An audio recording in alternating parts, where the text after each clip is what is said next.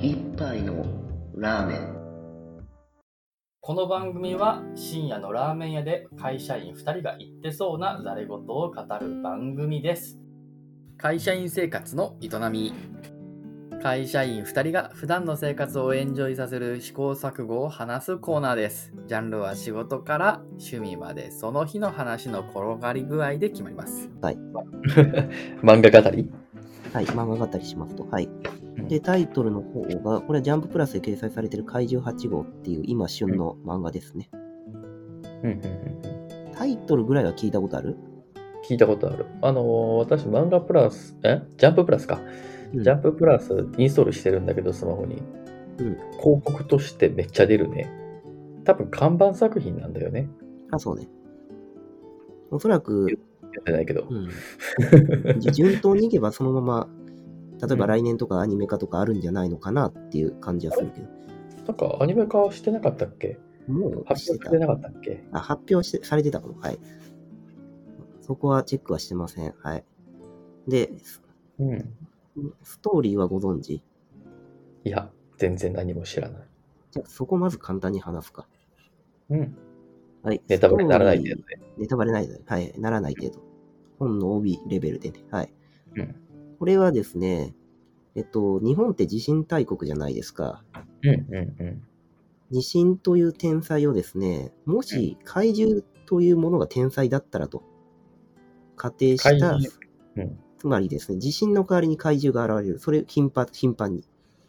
うんうんで、それが震度8とか震度7とかそういう感じで、えっと、ランク付けされてると。うんうん世界観そういう感じね。すごい簡単に言うと。うんうんうんうんなんかイメージできる少しは。大体なんか、まあ、うんあの怪獣が襲ってくるっていうのが地震とか、うんまあ、津波とか台風とかああいう天災の一つのカテゴリーになってるんだよねっていうイメージして。で、それがもう日常生活の中で、えー溶け込んでいると。日うん本、うん怪獣系ですはみいたいな。怪獣系、怪獣系。うんほんで、主人公はですね、えー日々、日々のカフカでいいのかな、これ。はい。っていう名前の主人公。カフカが名前カフカ、カフカが名前なんですよ。これはほう伏線ですね。伏ほう線ほうで、ほこのカフカ、まあ、ちょっとイメージは多分ついちゃうと思うんだけど、ううんこのこの主人公はもともとですね、怪獣をやっつける方ではなく、やっつけた後の怪獣を、その死体を解体する業者です。うんうんで、毎回毎回、あのさっそうとかっこよく現れる日本防衛隊の方々が倒倒していく怪獣を後始末するという日々を過ごしていたと。うんうんで、そんな時にですね、これめちゃくちゃいろいろ端を折るとですね、うんうんえっ、と、怪獣に変身できるようになりました。うんうん端を折りますよね。超はしょったなっていうのは感じるけど、でもそこネタバレになるんだよね、おそらくね。ネタバレって言って1話だからね。あ、そう。うん。うん。だからほとんどネタバレには該当しないね、これは。じゃあ、でえー怪獣8号と呼ばれるようになったというのがタイトルの由来ですね。はい。うんはい。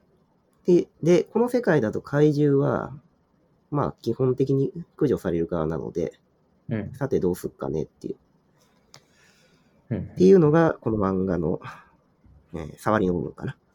うんうんで、さっき言った主人公の名前が伏線になっているっていうのは、まあ、カフカっていうのは、まあ、おそらく変変身のあの、うん小説有名だと思うんだけど、そうね。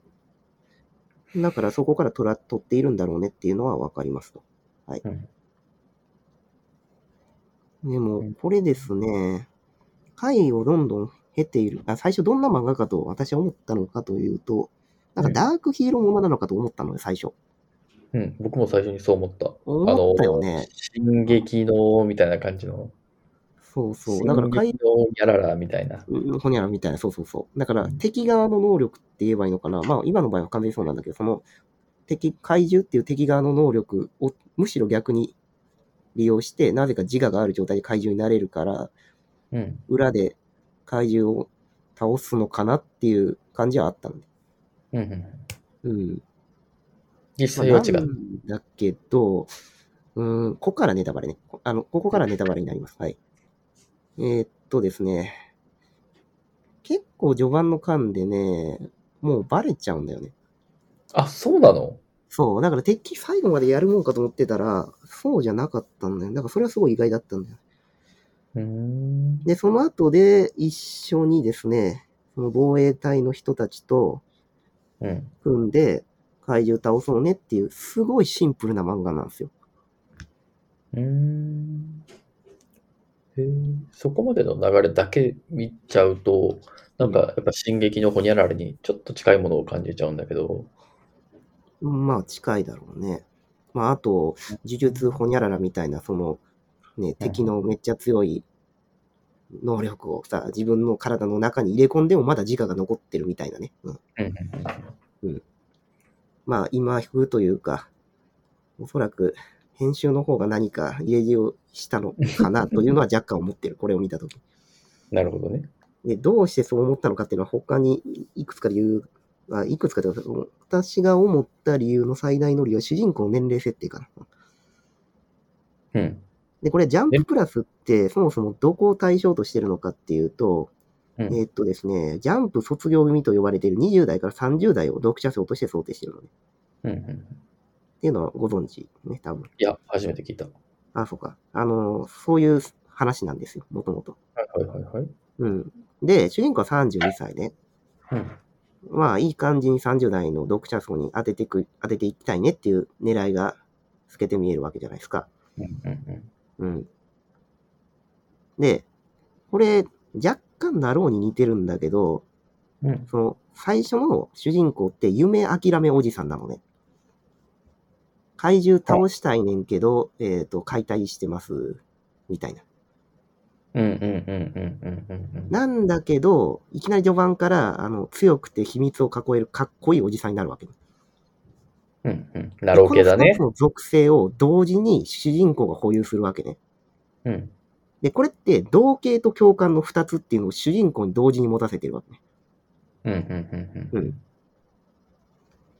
で、うんこれってどういう効果があるのかっていうと、なんか若干またあの昔ちょっと話したあの脚本術の話かもしれないけ ど、あのハリウッド映画的なやつね。うん。はいはい。だから、あの読者をその作品の中に誘うためには、キャラクターに対しての共感が必要になるのね。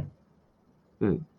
共感のないキャラクターは何をやっても面白くないし、感動は生まれないよね、そこに。うんうんうん。で、今回の場合は32歳の夢諦めおじさんなのね。うん。ここに共感を生ませる効果があると。その、ジャンププラス、ジャンプ卒業組の読者層、そのズバリをついてくるわけね。うんうんじゃあ、この漫画はその、ジャンプ卒業組に一体何を訴えかけるのかっていうはところなのね。うん。うん。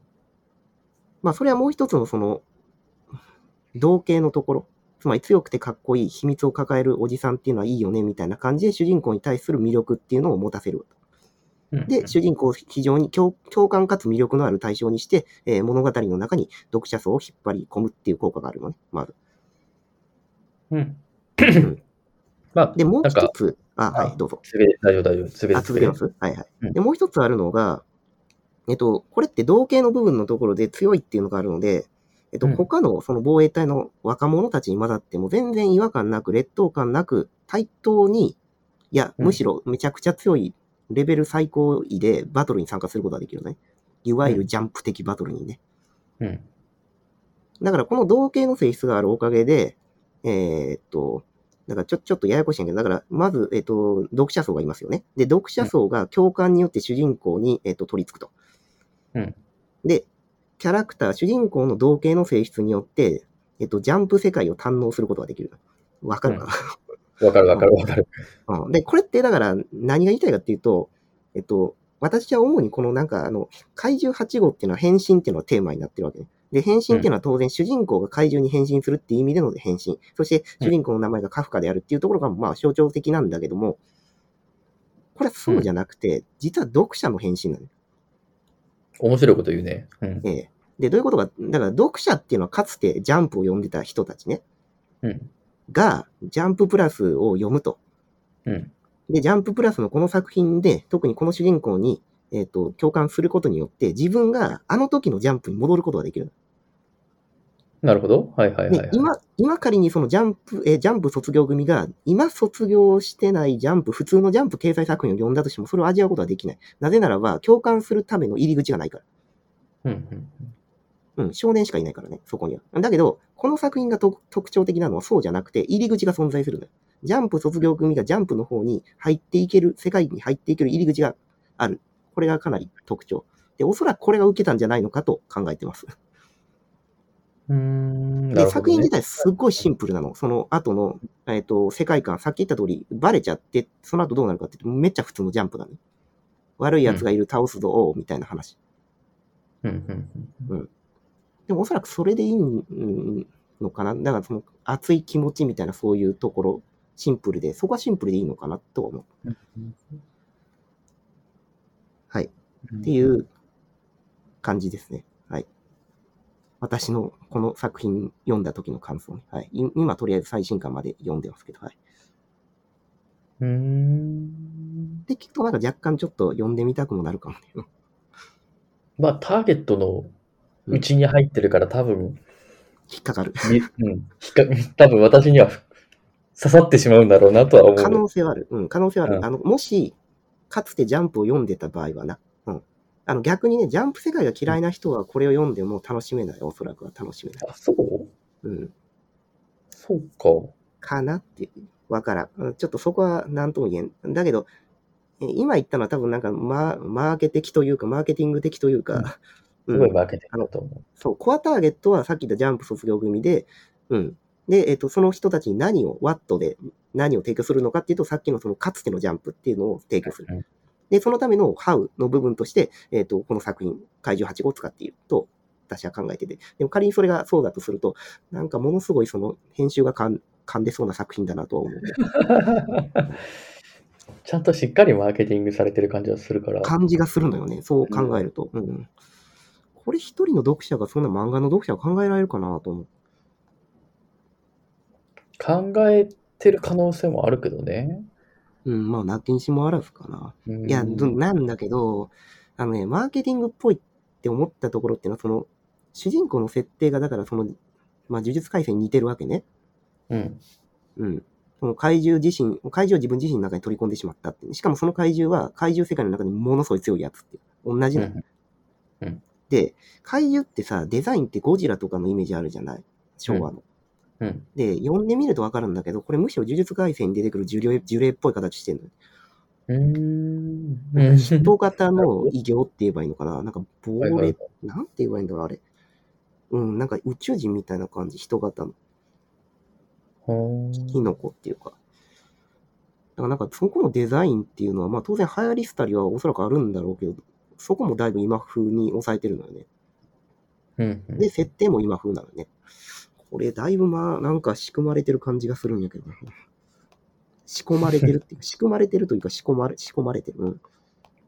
ちゃんと考えら、練られてるような気がするよね、そこの。うん。はいまあ、。寝ら、寝られてるのって最近多いかなっていう気いやは多いと思う。あのね、この作品以外にも他にそう、話す機会多分あったら言うと思うけど、うん。う。うん。つかね、なんかね、怪異増えたね。増えたね。うん。なんか怪異が出てくるやつはそもそも増えてる気がするなと思う。うんまあいいや、それは別の回にでも話すか。はいじゃあ、その回、残りのお話は、また次回って感じかな。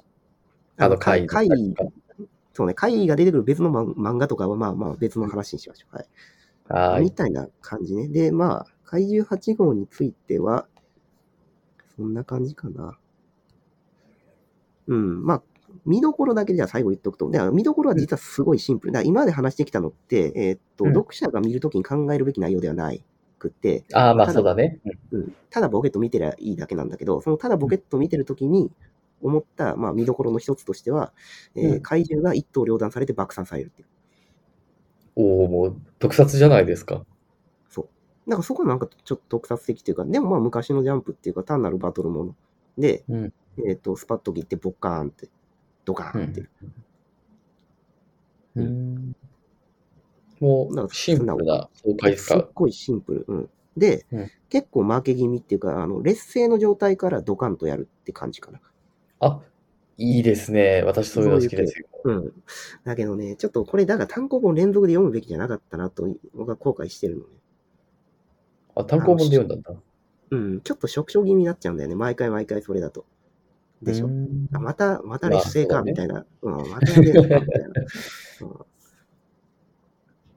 ていう感じね。まあ、あとは主人公めっちゃ強いんだけど、なんだろう、無双、無双できるかと言われると、若干無双、うん、できない時もあるって感じもするんで、まあ、完全な、なんだろう。うーんと、ナロー系って言えばいいのか、そういうの。でも、ナロー系、ナロー系で全部押し付けるの嫌なんだけど、まあ、そうね。はい。無双系ではない。うんうんてか、ワンパンマン的なやつではない。あー、わかりやすうい。ん、ワ ンなるパンほマンどねではない。あの、だからワンパンマンってなんか出てきたら周りのやつがなんかめちゃくちゃアクセン苦闘してる感じで、基本的に一発で終わっちゃうんだけど、そういうことはないし、普通に仲間と一緒に、あの、うん青春熱血やる感じ。うんうんうん。あ、もちろん強いんやけどね、主人公。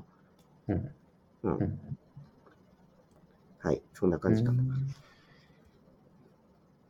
まあちょっと、そうだね。昔のジャンプか。かなと思って、うん。うんなんかその話を聞くと純粋に楽しめなくなった気が気がするな。いや、いや楽しめばいいんだよ。うんこれが北さんの言ってたやつか、みたい楽しめばいいんや。あのね、漫画の中にもそのセリフがちゃんとはっきりあって、これ最後にしとくから。あのね、うん主人公が、なんだっけ、まあ、まだバレてない時かな。その防防衛の、防衛隊の方に入った後で、その同期と一緒に風呂入るシーンがあって、で、その風呂入るシーンの時の主人公のセリフが、なんかこんなの久しぶりだな、みたいな発言があるのよ。だ からこんな気持ちって何年ぶりだろうみたいな発言があって、あ、つまりうんこれはそういうことなんですねっていうのが、そのそこにはっきり現れ現れてるかなとは思った。うんな。なるほど。うん。うんはい若干無理やり感もあるかもしれないけど、多分それは読んでないとわかんないんだよね。その、そのそれね、うん。うん、あのこれまさにそれじゃ読ねめえかって感覚はば、。読めばなんか、あ、あ、かもなっていうのはお思う。うんあの今の話を聞いて、その漫画を読むと、まあ確かにこのシーンは結構意味ありげだなっていう気がする。うんまあただの私の説の一つということで、 はい。いなんとなくその説は正しそうだけどね。まいやとー、いう多こ分とこんなで。変な語り口で言うやつは多分いないと思うから、なんかちょっと、まあ、怪獣8号について語ってるの自体はあまり見ないけどね。見ないね。うんまあ、近いうちにアニメ化す、まあ、まだ発表してないとしても、近いうちアニメ化しそうな雰囲気だし、はいそしたらまたみんな語るのかな。かな。はい。という感じです。以上です。はーい。ではでは、お疲れ様でした。